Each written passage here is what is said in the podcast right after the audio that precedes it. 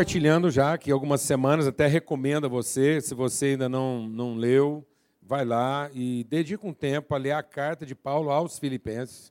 E a gente está fazendo uma, uma sequência aqui, um estudo sequenciado e uma, uma reflexão assim expositiva lá da carta de Paulo aos Filipenses. E por que é, Deus colocou no nosso coração, eu estava pedindo de Deus uma, uma direção sobre compartilhar isso com os irmãos. E é no sentido de que essa carta é, uma, é uma carta terapêutica. Né? Lógico que todas as cartas de Paulo, o Evangelho é terapêutico em todos os sentidos, mas a carta aos Filipenses ela trata de algumas questões bem objetivas da, dessa, desse, desse conflito né? É, da, do emocional com o espiritual e a forma como isso às vezes se desdobra na nossa vida. A gente vem compartilhando que a partir do momento em que nossas carências não são bem tratadas, elas se tornam patológicas. Então a Bíblia diz que por falta de entendimento, nós fazemos do nosso ventre, da nossa carência, o nosso Deus. Então, às vezes, eu estou vivendo todo aquilo que deveria ser o desenvolvimento da minha espiritualidade, acaba sendo o enrijecimento da minha religiosidade. É muito comum hoje as pessoas produzirem uma, uma estrutura religiosa que vai acabar engessando a vida dele e impedindo que ele se desenvolva espiritualmente. Então ele vai começar a desenvolver dogmas e fazer uma força religiosa por falta de entendimento espiritual. Então a palavra de Deus é para o nosso desenvolvimento espiritual e não para alimentar o nosso dogmatismo religioso. Então o nosso dogmatismo religioso ele nos adoece.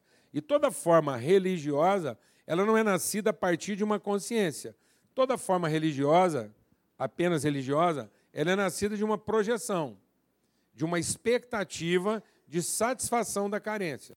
Então, nas formas mais primitivas, se você encontrar uma forma bem primitiva de vida, muito provavelmente ali haverá culto. E haverá um culto pautado em quê? Em solução dos problemas que para nós são impossíveis. Então, toda vez que eu me esbarro numa impossibilidade, há uma tendência de uma projeção de culto. Por quê? Porque Deus escreveu no nosso interior a eternidade.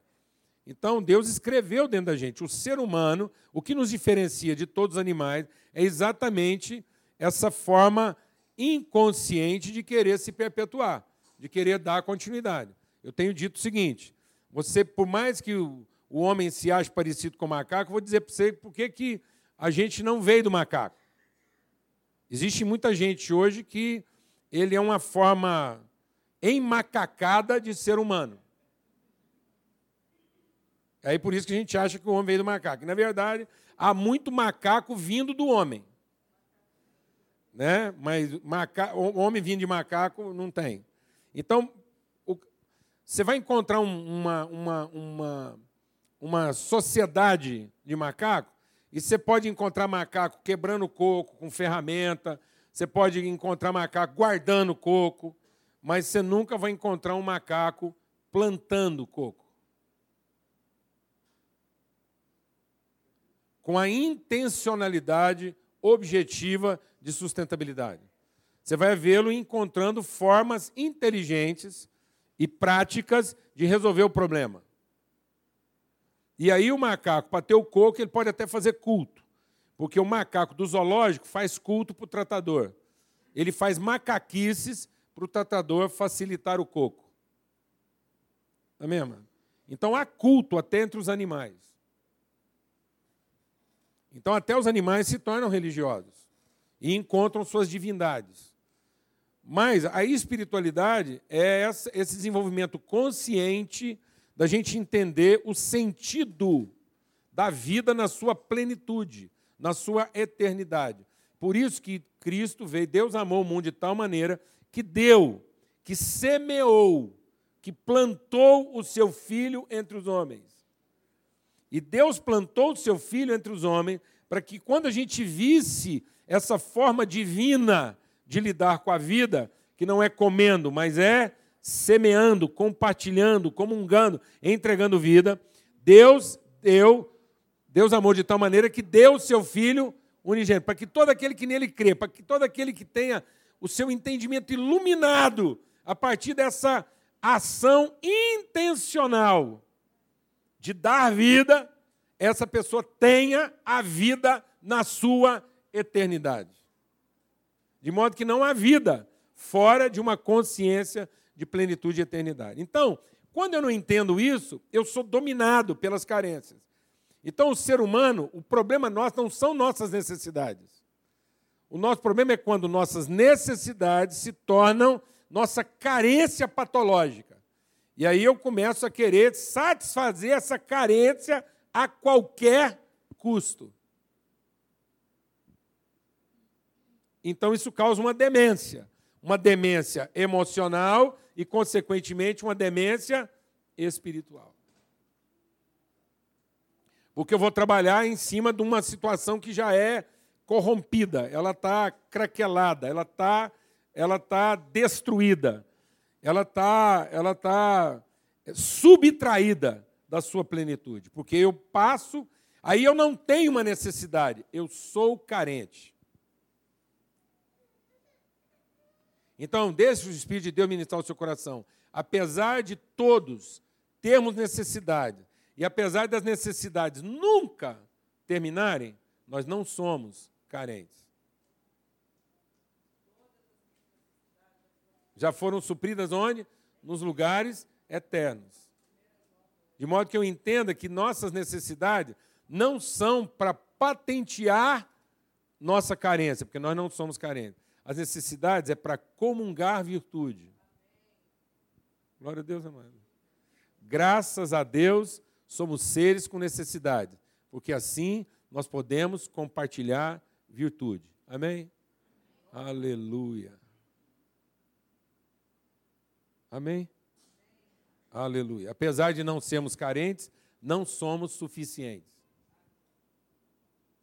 A suficiência está na relação e não na individualidade. Então, Paulo vai tratar isso. Porque a carta de Paulo aos Filipenses é escrita a partir de uma prisão.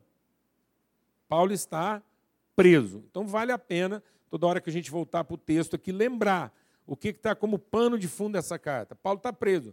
E ele não está preso por causa de uma coisa, por causa de uma coisa errada. Ele está preso exatamente porque ele fez tudo certo conforme Deus mandou. Então deixe o Espírito de Deus ministrar o seu coração. Fazer tudo certo conforme Deus mandou não quer dizer que as coisas serão como você gostaria. Amém. Porque o que desanima o homem não é a dificuldade. O que desanima o homem é a surpresa. Você não está desanimado por causa das dificuldades que você enfrenta. Você não está desanimado porque sua dificuldade é grande ou pequena. Você pode estar desanimado porque você está surpreso. Você não contava com essa nessa altura do campeonato. Depois de ter se esforçado, ter se dedicado, aí você é surpreendido com uma coisa que você não contava. Alguém está entendendo o que estou falando ou não? Então você pode tratar isso de forma positiva, à luz do Evangelho, de modo isso curar você, transformar você. Ou você pode tratar isso de forma negativa, depressiva, suicida. Então nós temos um caso na Bíblia que é o caso de Elias. Elias era o, era o profeta, era o profeta. Não era um profeta, era o profeta. Elias é o profeta. E aí o Elias faz tudo certo. Mas o que o Elias vai percebendo é que quanto mais certo ele faz, quanto melhor ele fica, e quanto maior é o resultado do que ele está fazendo, mais a pressão aumenta. Seja sincero. Qual que é a grande ilusão de 100% de nós aqui?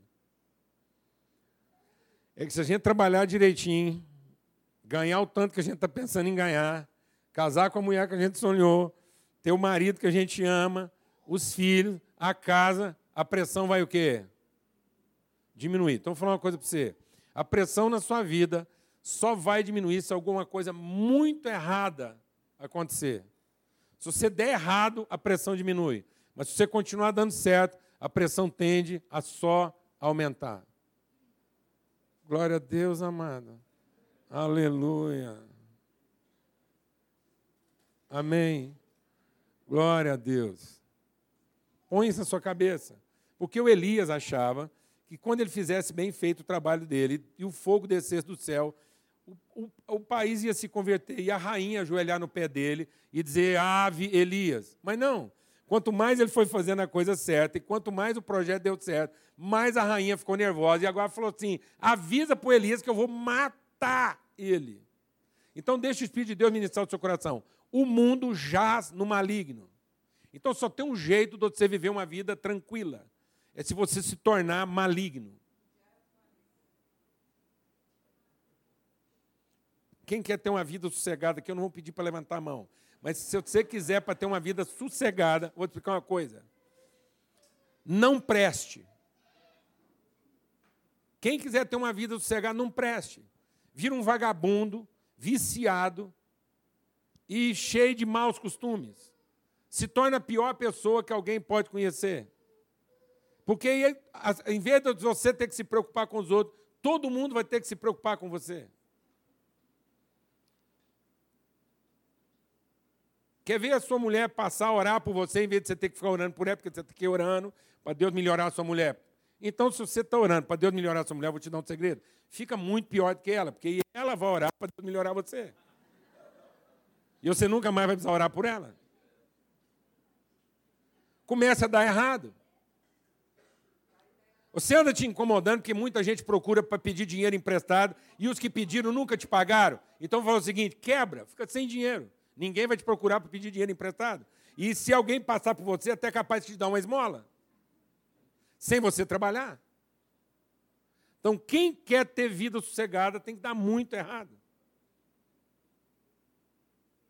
Mas se você pretende andar no caminho de Deus, você vai trafegar num sentido absolutamente oposto do que o mundo trafega. Então, isso quer dizer que a pressão sobre a sua vida vai aumentar e muito.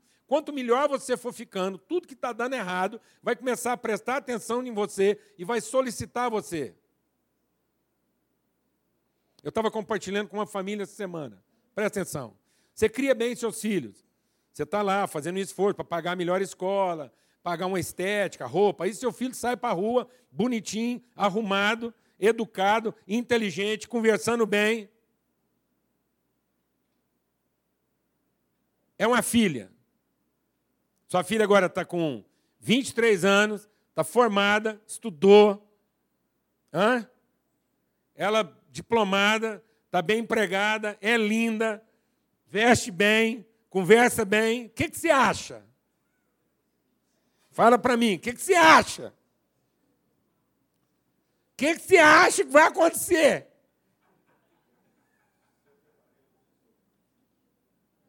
Que o primeiro cara que se interessa por ela vai ser um cara bem arrumado, que ganha muito bem, e fala assim: pega o seu diploma, fica em casa descansando. Não, o que, que é a primeira coisa que vai acontecer? Um águia,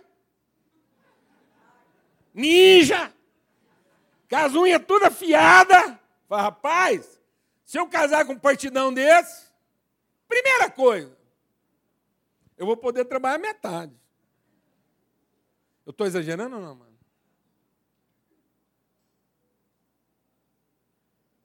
Aí você vai lá educa um filho, o cara lá, trabalhador, tudo certinho. O que, que você acha? O que, que você acha que vai acontecer, irmão? Então você está aumentando o quê? Fala para mim.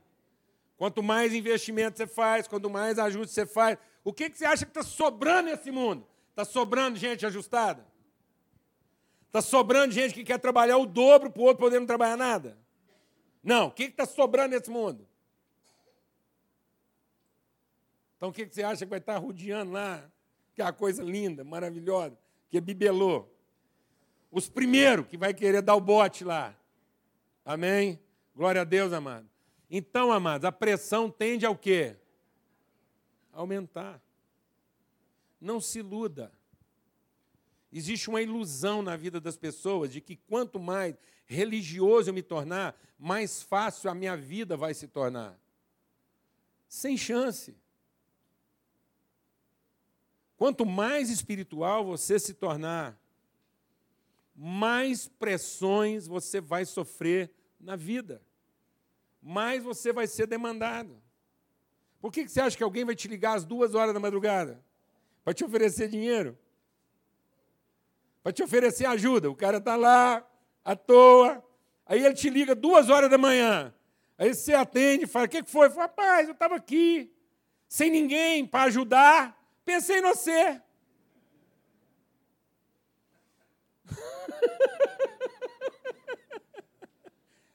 É assim que acontece, irmão? É assim que acontece? Pensei em você. Pensei em te arrumar um dinheiro para você viajar. E você largar seus meninos tudo aqui em casa? Não, mano. Eu não sei, eu não sei. Mas geralmente é assim, duas da manhã, rapaz, eu não sei o que vai ser de mim amanhã às seis. Você tem um dinheiro para me arrumar? Pode deixar meus filhos na sua casa, porque estourou uma bomba aqui, eu não sei com quem deixar. Glória a Deus, amado. Aleluia, irmão. Fala, aleluia. aleluia. Graças a Deus. Todo filho de Deus é a esperança desse mundo. Não fossem as nossas vidas, e o mundo já estava dominado pelas trevas. Então, meu irmão, aguenta a pressão. Tende por motivo de grande gozo o passar. E é isso que Paulo está dizendo. Estou preso. E se muita gente achava que a minha prisão ia piorar, ia tornar o meu trabalho mais difícil, que agora aquilo que Deus me chamou a fazer ia acabar. Então diga para todo mundo aí que só feito vai melhorar. Porque agora até quem estava desanimado, quem achava que não tinha jeito, está vendo o meu exemplo, mesmo preso, e está encontrando coragem para enfrentar os problemas deles. Glória a Deus, amados. Aleluia. Você cura. Isso é um homem o quê? Ajustado. Isso é um homem emocionalmente e espiritualmente o quê? Harmonizado. Então agora vamos lá para Filipenses capítulo 2. Então aqui em Filipenses capítulo 2 diz o quê? Então Paulo está trazendo essa narrativa. Ele está dizendo, eu tenho toda a certeza. No capítulo 1 ele diz o quê? Eu tenho toda a certeza que aquele que começou uma boa obra em vocês vai terminá-la.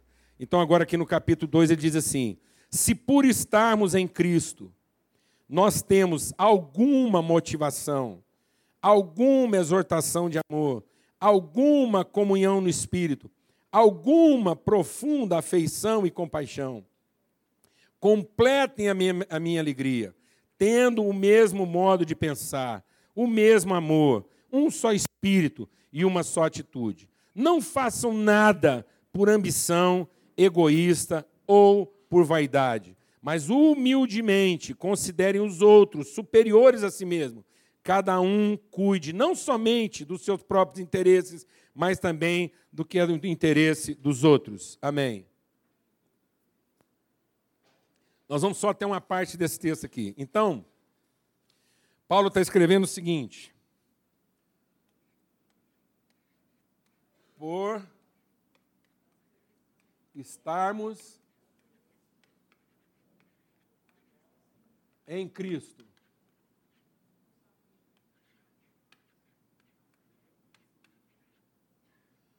Então, ótimo.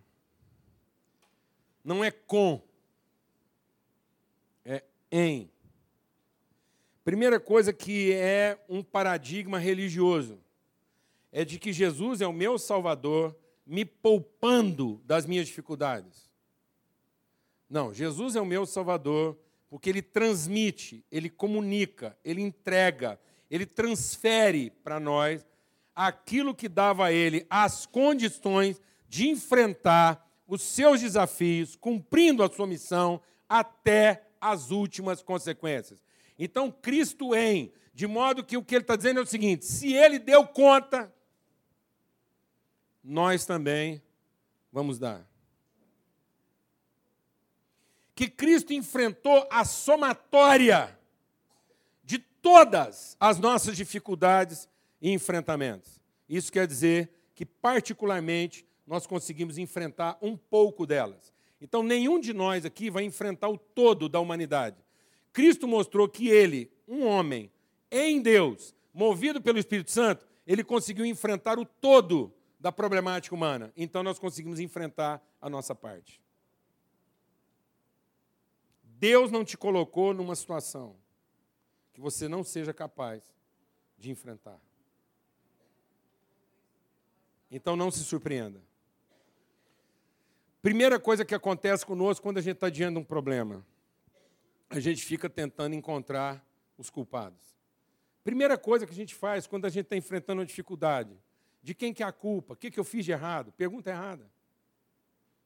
Pergunta errada. O que Paulo está dizendo aqui é o seguinte, amados, eu estou preso para cumprir o propósito de Deus. Então isso quer dizer o seguinte: independente de quem é a culpa, a responsabilidade para enfrentar a situação é minha. Não culpe o seu cônjuge, assuma a responsabilidade do que está acontecendo entre vocês. Em nome de Cristo Jesus, o que Cristo vem nos mostrar é que, mesmo ele não tendo feito nada de errado, mesmo ele não tem pecado nenhum, ele não tem culpa alguma, ele está. Amar significa que você está assumindo a responsabilidade. Você está chamando para você a responsabilidade de trazer uma orientação para esse processo. Então, não, ainda que você seja a vítima, Paulo era a vítima. Mas você quer viver uma vida curada? Não se vitimize. Mesmo que você seja a vítima, não se vitimize. Sabe por que muita gente não consegue enfrentar os problemas que está tá diante dele para enfrentar? Porque, porque ele é a vítima, ele faz o quê? Se vitimiza. Muito provavelmente, você pode estar sendo vítima de alguma coisa. Não se vitimize. Não se vitimize por ter uma mulher difícil. Não se vitimize por ter um marido complicado. Não se vitimize porque o, o país está assim. O, por que, que o nosso país hoje não sai da condição onde é que está? Fala para mim, amados. Porque os gananciosos e os interesseiros estão lá ocupando seu espaço? E aqueles que poderiam transformar a sua situação estão o quê? Fala para mim, irmão. Se vitimizando. Achando que são vítimas desse negócio. Não somos, amado. Nós não somos vítimas dessa situação. Nós somos os responsáveis. Nós não podemos transferir a responsabilidade para quem tem a culpa. A responsabilidade para corrigir o problema é exatamente de quem não tem a culpa. Quem tem a culpa não tem condições de corrigir o problema. Entendeu, irmão? Porque já é dele a culpa. Entendeu? Vou falar devagar, porque vocês não entenderam. Presta atenção. Seguinte, ó. Quem tem a culpa não tem condição de corrigir o problema porque já está desorientado. Entendeu o que eu estou falando? Não, não peça para quem tem a culpa resolver o problema. Porque ele já está com culpa de um, ele vai ficar com a culpa de mais um. Porque ele já está culpado, ele já provou. Porque se não fosse dele a culpa, não tinha o problema. Então ele já provou que ele é o problema. Então não peça para essa pessoa resolver porque ele vai piorar o problema. Assuma a responsabilidade de ser para ele a referência de como ele pode sair do problema que ele criou. Entendeu, não, irmão? Aleluia. Jesus não veio pedir para a gente resolver o problema. Ele veio nos mostrar como sair dele. Glória a Deus, irmão. Aleluia. Vou falar uma coisa: você quer saber qual o primeiro sinal que a pessoa não está arrependida? Vou explicar. O primeiro sinal que a pessoa não está arrependida é a pergunta para você: o que é que eu tenho que fazer agora? Ela não está arrependida. Porque ela ainda continua acreditando o quê? Que ela é capaz de fazer alguma coisa. Sabe o que eu falo para essas pessoas? Nada, pelo amor de Deus, você não faz mais nada. Já está bom do tamanho do problema que você criou.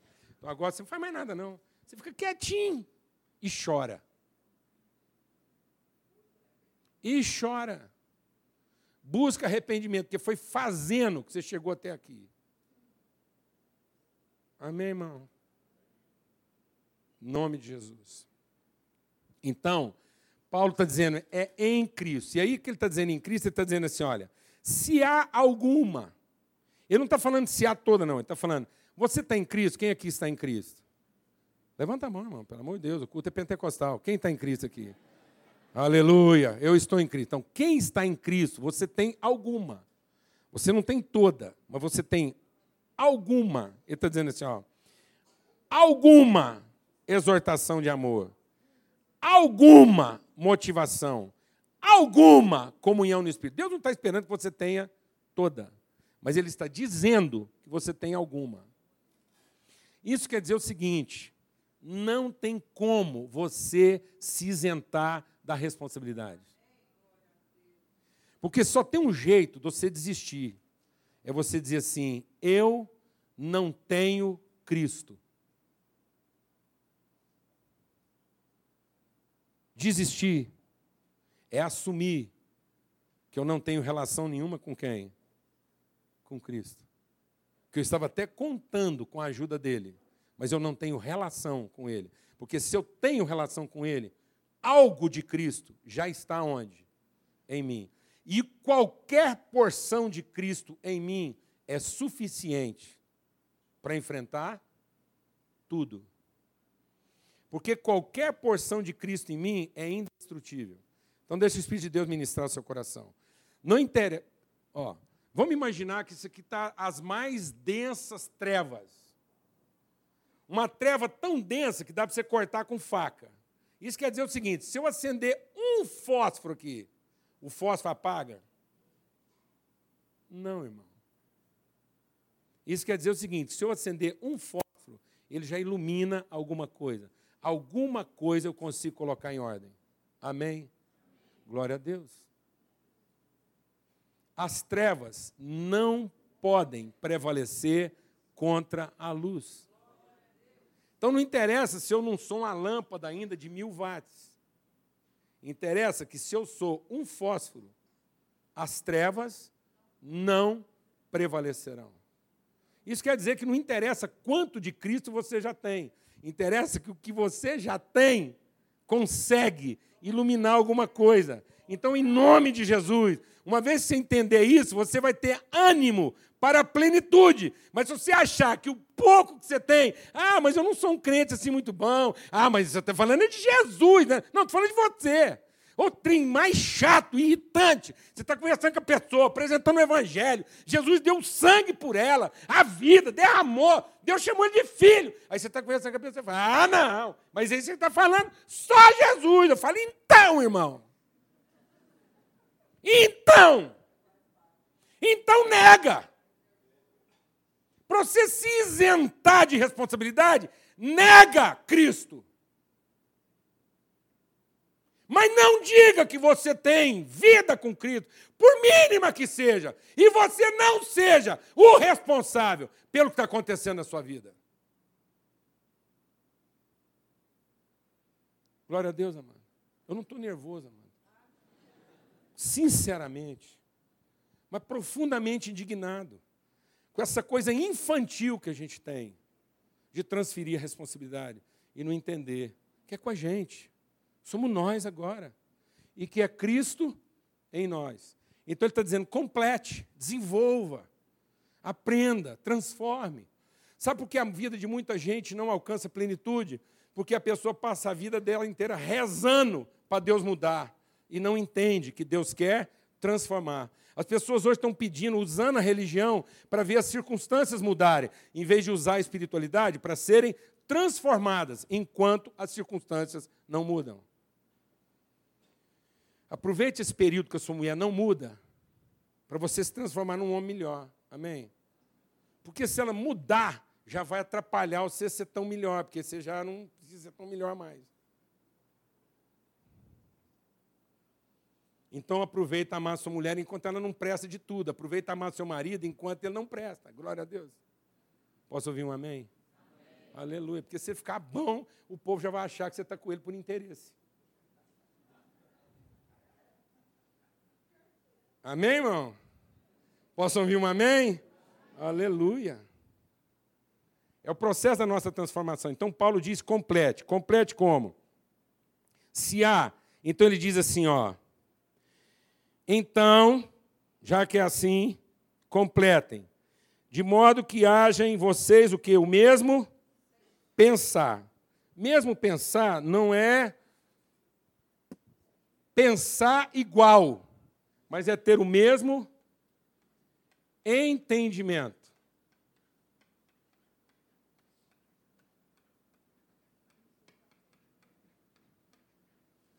Ou seja, a nossa consciência, nossa compreensão a respeito do fato é a mesma, ainda que a gente pense formas diferentes de resolver as coisas. Eu e a Lana estamos casados há 32 anos, certo? Até hoje, a gente pensa as coisas de maneira muito diferente. A nossa solucionática é muito diferente. E vou te explicar uma coisa. Deixa o Espírito de Deus ministrar o seu coração. Quanto mais consolidada uma relação, mais radical pode ser a pessoa. As pessoas vão se tornando medíocres na medida em que as relações são fracas. Então, quanto mais fraca a relação, mais brando você tem que ser. Quanto mais confiança você tem na relação, mais radical você pode ser naquilo que você foi chamado para ser. Então, várias vezes a Lana virava para mim e falou assim: Você confia demais em mim, né? Porque você força uma barra pesada. Eu falei: É isso mesmo. Porque se eu não confiasse no absoluto da nossa relação, eu tinha que ser mais mediocre. Mas se a relação é forte, ela pode ser o quê? Extrema. Glória a Deus, amado. Nós estamos nos tornando medíocres porque não cremos na relação. Aí essa relação tem que estar sendo constantemente o quê? Renegociada. E aí nós não alcançamos, aí não, não promove, porque a relação é o seguinte: para que na medida em que a gente avance, eu potencialize ela e ela potencialize a mim com a nossa fé. Glória a Deus, amado. De modo que é o seguinte, nós continuamos a ter dúvidas. E sabe o que eu tenho percebido? Que na medida em que nós avançamos, as dúvidas estão aumentando. E vou te explicar por que, que as dúvidas estão aumentando. Porque a problemática está aumentando o espectro de atuação está aumentando. Então, nós estamos cada vez mais entrando em áreas que nós nunca entramos antes. Estamos sendo desafiados a fazer coisas que nós nunca fizemos antes. Então, nós estamos, a cada momento, quando a gente acha que a vida estava nos trazendo sossego, está nos trazendo o quê?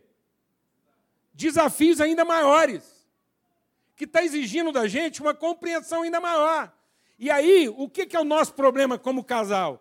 E como qualquer um, é porque você estava sendo condicionado a uma expectativa de que maturidade ia te trazer o quê? Tranquilidade e não pressão. Vou explicar uma coisa, irmão. Quando você chega numa fazenda, tem uma mangueira boa. Uma, mangueira boa. Não é uma mangueirinha, né? Trem mirrado. Mas se a mangueira ficar boa, onde é que tem encostado o trator velho, amado? Lá, enferrujando. Onde é que estão tá os móveis, aquelas tranqueiras, aquele treinado, um arado, não tem como funcionar, está escorado? Onde? E se a família resolver fazer uma festa, um churrasco no rolete, eles vão furar um buraco onde, mano? É mesmo? É lá no pé da mangueira? Aí vai virar aquela farra, os cunhados bêbados vai vomitar no pé do quê, mano? E aquele rapaz apaixonado vai pegar o canivete dele para escrever o nome da namorada onde?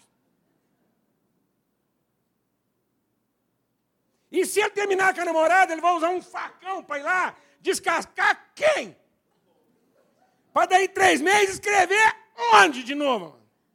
Então é lá naquela mangueira que tem a cicatriz de todos os amores que deram certo e todos os amores que deram errado. É onde a gente vai lá e juntos os trem, que a gente ainda não sabe quem vai fazer com aquilo direito. Glória a Deus, irmão. E quanto melhor for aquilo,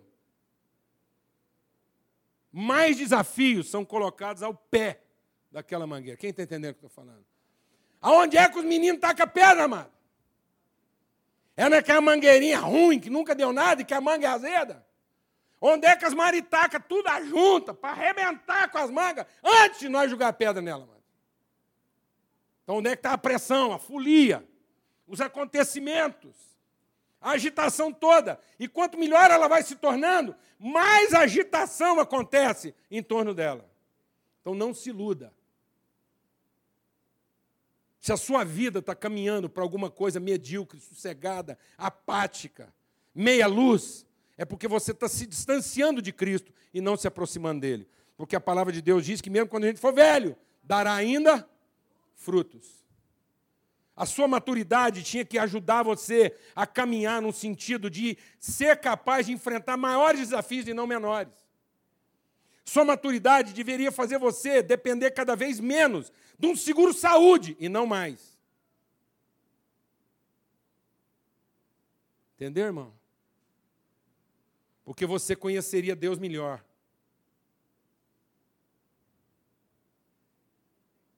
E não menos. Alguém está entendendo o que estou falando ou não? Antigamente você só trabalhava sadio, mais velho, você consegue trabalhar o quê? Doente. Amém? Porque você tem um entendimento. Apesar de todas as dúvidas que agora aumentam, você nunca mais duvida. E a gente só acha que vai parar de duvidar o dia que você não tiver mais dúvidas. Não, amado. As dúvidas deixarão de afetar você o dia que você parar de quê? Duvidar. Então, que todos tenhamos o mesmo entendimento da natureza da nossa relação, do nível de compromisso que Deus tem conosco, para que as dúvidas que vão só aumentando, porque você acha que diminui? Você tem algumas dúvidas em relação ao seu bebê que vai nascer daqui a um mês. Eu falei para ele, falei para o Gustavo, falei, celebra o último mês que você vai ter uma noite completa. Sai para comemorar o último mês você vai ter sua mulher só para você. Acabou. Porque agora você vai entrar na sua fase definitiva. Sabe qual é a fase definitiva de um ser humano? A paternidade e a maternidade. Você nunca mais vai. Filho deixa de ser filho, pai não deixa de ser pai mais nunca. E aí, as complexidades só aumentam, nunca diminuem mas se a condição de participar delas, a condição de você desfrutar disso também aumenta. Sua consciência de perceber vida, onde ninguém mais está vendo vida, também aumenta. Sua capacidade de ter esperança para aquilo que todo mundo já perdeu a esperança, também aumenta. Você não se desespera mais. Você não fica mais tão ansioso quanto você era antes. Só que o nosso povo agora, em vez dele ficar. Ah, ficou velho, ficou chato. É porque não ficou maduro. É porque envelheceu sem amadurecer. Porque, por obrigação, quem amadurece tinha que ser mais tratável, mais fácil de enganar. Glória a Deus, amado.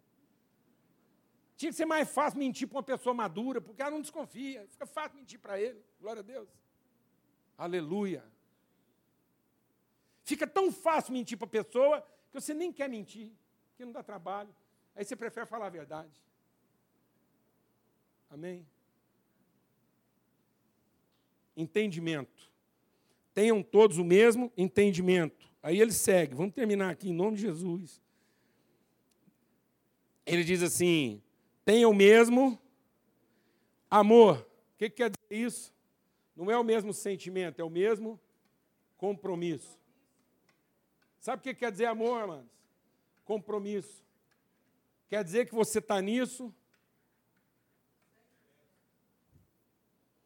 O capeta mentiu para você que relação de amor, nós somos duas metades. Eu vivo cantando isso lá porque eu gosto daquela música, mas pula essa parte. Eu pulo essa parte lá. O Fábio Júnior fala duas metades da mesma laranja. Que duas metades, mano? É aqui, isso aqui é uma laranja só. Pôr de um lado pôr do outro. Meu de um lado, meu do outro. É a mesma coisa. Não tem metade, não tem linha divisória. Aí você está nisso 100%. O que, que acontece com as pessoas hoje? Elas não querem ser integrais, elas estão sempre esperando o compromisso do outro para elas assumirem seu compromisso. Então, eu te falar uma coisa: não dependa do compromisso das pessoas para você ser integral naquilo que você pode se comprometer. Amém? Então, quando você entrar em qualquer coisa, entra com as duas mãos, entra 100%, seja 100% onde é que você está. Sabe por que muitas coisas não se, não, não se resolvem? Porque são relações negociadas. Tem gente que está casada há 30 anos, tem gente que está numa empresa é um, é um diretor da empresa e ele está negociando a relação dele até hoje, 20 anos, e ele negociando. Ele nunca entregou tudo. A pessoa está num casamento, ela nunca entregou tudo, ela nunca foi tudo naquela relação. É uma relação negociada. Até um dia que aquele negócio fica tão ruim que eles desfazem. Mas você não tem que ter o ônus do abandono. Você não tem que ter o ônus do engano. Seja 100%. Porque quando você é 100%, ou as pessoas mudam, ou elas mudam, ou elas mudam, ou elas mudam.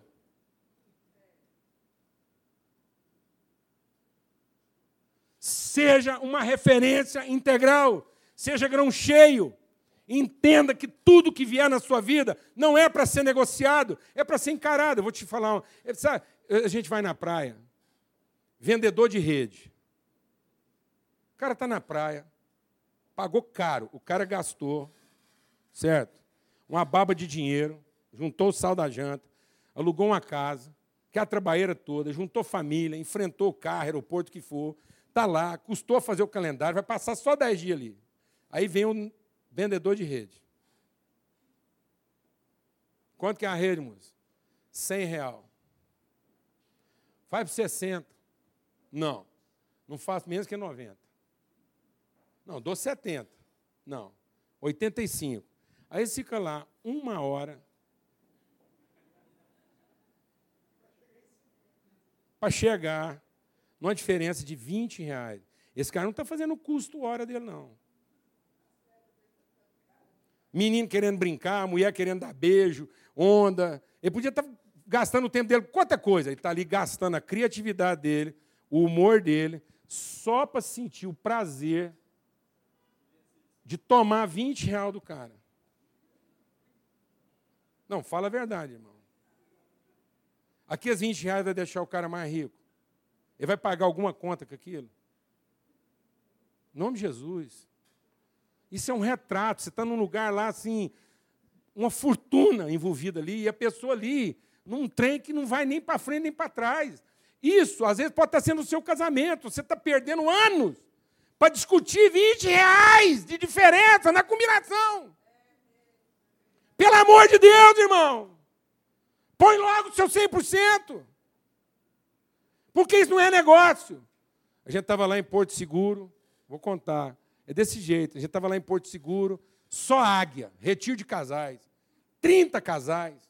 Tudo águia, tudo bem sucedido, tudo gente bem sucedida, tudo águia, as unhas afiadas, tudo vampiro, acostumado a enfiar a unha assim, engarrar os dentes, chupar tudo. Conheço os caras, tá? A turma lá, conheço todo mundo. Então lá, retira, que é beleza. Vem o índiozinho, lá de coroa vermelha. Dez anos, menino, carregando um cocar, uma tanga de índio e um arco e flecha. Chegou no meio das águias ali, tudo crente. Chegou ali no meio das águas, eu estou vendo aquilo. E o povo começou. Quanto que é? E o menino é tanto. E o povo, ah, não paga. Aqui, Quem é que ia comprar aquele negócio? Vai enfiar aonde que trem? Mas não. Eu conheço as casas, todo mundo estava ali, eu sabia que aquilo ia virar nada. Mas estavam lá, tentando, entendeu? Vampirizar o menino. Aí não, não virava nada, aquele rolo, perdendo tempo do menino e de todo mundo. Aí começaram a pedir emprestado para tirar foto. Aí o irmão já falou, não, não quero comprar, mas posso tirar uma foto. E o índizinho, gentleman, emprestou para um. Quando ele emprestou para a segunda, eu falei, não, não tem condição. Eu falei, menino, quanto que é o arco, flecha aí, catango, os trem tudo? Ele falou 40. Eu falei, vou te dar 50 pau. Você senta aqui. É meu. Você vendeu para mim, vou te pagar 50 reais. E você senta aqui. Eu falei, ó, o kit é meu. Quem quiser foto agora, 5 reais. 3 por 10, uma por 5.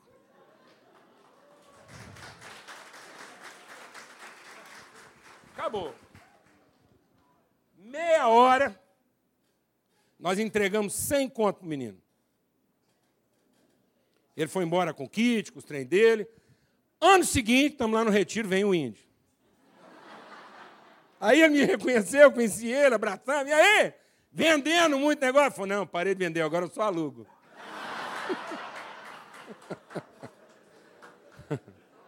só alugo. Irmão, em nome de Jesus, tenha compromisso com as pessoas. Tenha compromisso com as pessoas. Você entrou num táxi, ajuda o taxista. Você entrou numa situação difícil, você é a bênção, você é a luz. Não espere que alguém te ilumine. Não espere que alguém resolva seu problema.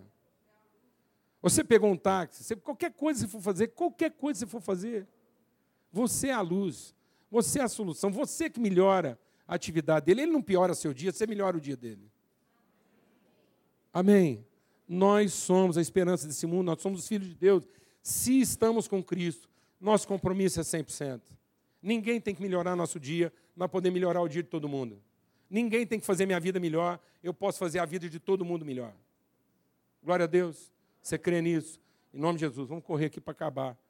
Eu quero acabar. E aí ele está dizendo o quê? O mesmo Espírito. O que quer dizer isso? A mesma direção. Não interessa o andamento, interessa a direção. Você perde muito tempo ficando irritado, porque às vezes a pessoa tem um outro andamento. Você já foi, ouviu, alguém já ouviu uma orquestra? Já ouviu uma orquestra? Seguinte, dentro da mesma linha melódica, dentro do mesmo ritmo. Um, dois, três, quatro. Então, nós temos um compasso lá. Um, dois, três, quatro. Beleza? O violino já fez 200 evoluções. Aí o tímpano faz assim. Tum. E o violino aqui, fritando. E o tem lá. Tum. Aí o outro. Aí, o que interessa, essa coisa está harmônica, mas o andamento dentro da linha melódica, do ritmo, vão ter outros. O cara fez 200 notas, o cara fez uma.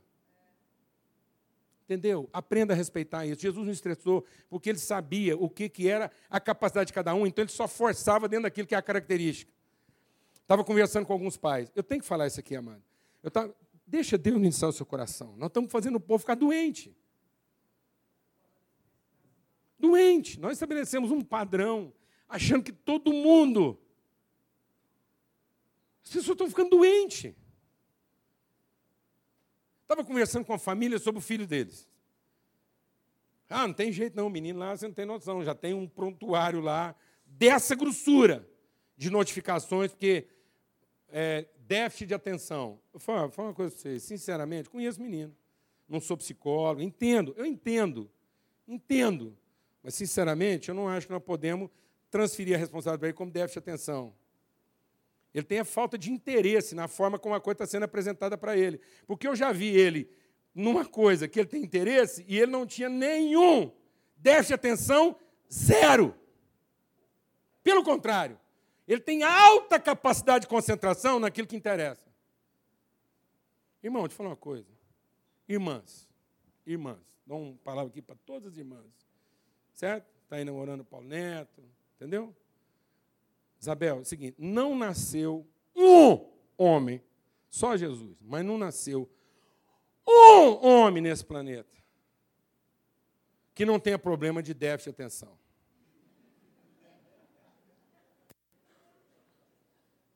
Não nasceu.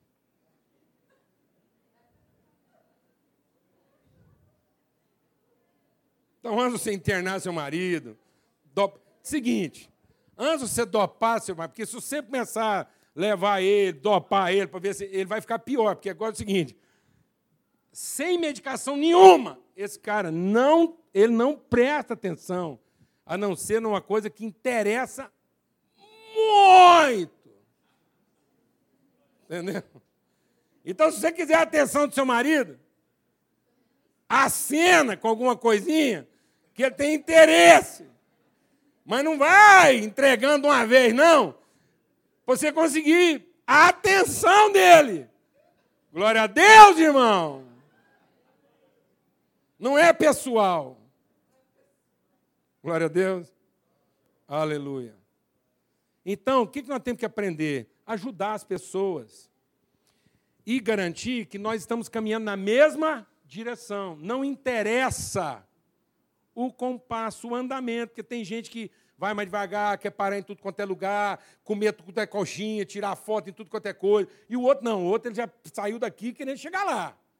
Então, beleza, nós só temos que entender que nós estamos indo na mesma direção, que nós estamos sendo movidos pelo mesmo Espírito, ainda que cada um vai ter características do quê? diferentes de cumprir essa trajetória. Então, para mim, não interessa se a trajetória do cara é mais sinuosa, não interessa se a trajetória dele é mais linear. Quando eu olho para uma pessoa, eu só quero saber se ele está indo na mesma direção. Elimina esse estresse, porque senão você não consegue ajudar o quê? As pessoas. Então, se nós estamos em Cristo, nós temos que eliminar esse estresse da diferença, do compasso, do ritmo, do andamento e tentar harmonizar isso dentro da direção. E por último, ele diz aqui, nós já vamos liberar vocês. E ele diz aqui, ó, e tenham a mesma atitude. Ou seja, constância. Se alguém tiver que desistir, não é você. Seja firme, mas não seja duro. As pessoas duras quebram, rompem. As pessoas firmes são constantes. Então, está faltando atitude. Não está faltando eloquência. As pessoas hoje são eloquentes em dizer o que, que elas querem, do que, que elas gostam e do que, que elas precisam.